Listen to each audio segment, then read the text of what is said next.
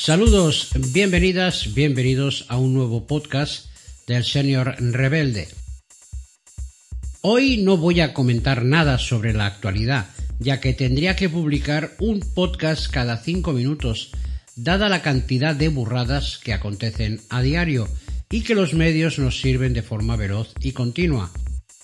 Aunque este podcast tiene un carácter más técnico, aborda una problemática que viene de lejos, pero que considero bastante actual. Frecuentemente acostumbramos a generalizar la palabra o vocablo cliente con toda persona que mantiene una relación de tipo comercial con nuestra empresa o negocio. Esta acepción, válida por supuesto, no es la única, y acostumbramos a dejar en el olvido o en el desván de lo secundario otras muchas acepciones que tienen la misma validez Acepciones como consumidor, usuario, etc. Eh, suelen utilizarse para una clientela masiva, propia de grandes compañías de suministros o distribución.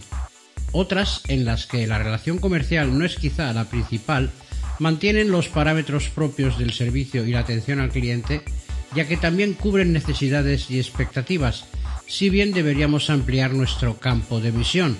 Ese es quizá el camino hacia la excelencia. Este es el caso del paciente, es decir, el usuario de los servicios de salud pública, donde la satisfacción del servicio prestado también cuenta, o al menos debería considerarse, ya que las quejas, reclamaciones y exigencias de servicio son similares a las de cualquier otro tipo de relación empresa-cliente, exceptuando la transacción económica, que en el caso de la sanidad pública el paciente va abonando durante toda su vida mediante cotizaciones u otro tipo de contribuciones al sistema. Hace ya algunos años, un amigo mío, jefe administrativo en la sanidad pública, me comentaba los problemas que debía afrontar diariamente en el Centro de Asistencia Primaria, CAP, donde trabajaba. Las continuas quejas, reclamaciones y demás incidencias formuladas por pacientes y familiares derivadas del servicio prestado en general, la admisión, la espera, el trato del personal administrativo y sanitario, constituían todo un océano de papel donde se sumergía un día sí y otro también, y cuyo destino era en su mayoría el archivo o una carta de disculpa estándar.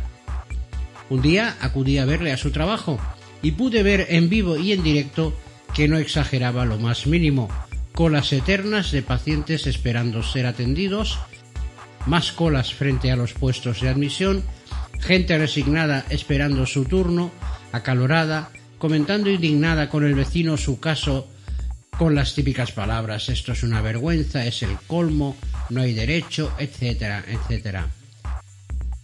En un receso, tomando un café, comenté a mi amigo que de seguir trabajando durante algún tiempo más allí, iba a pasar de empleado a paciente de neurología por los nervios y el estrés acumulado.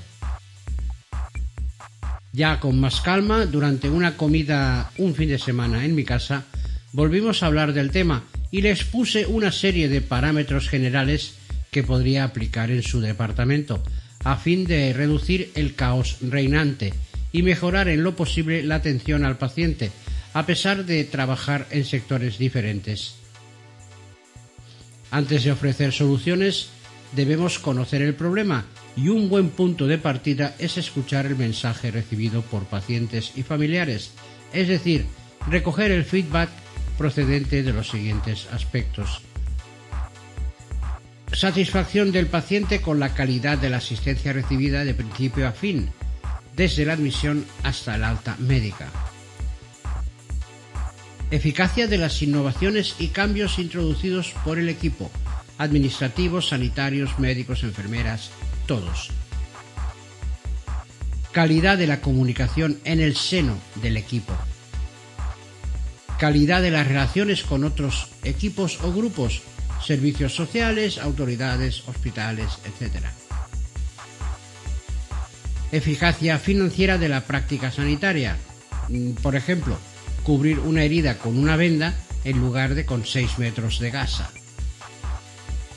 La eficacia de la reducción del tiempo de espera del paciente, tanto administrativa como sanitaria.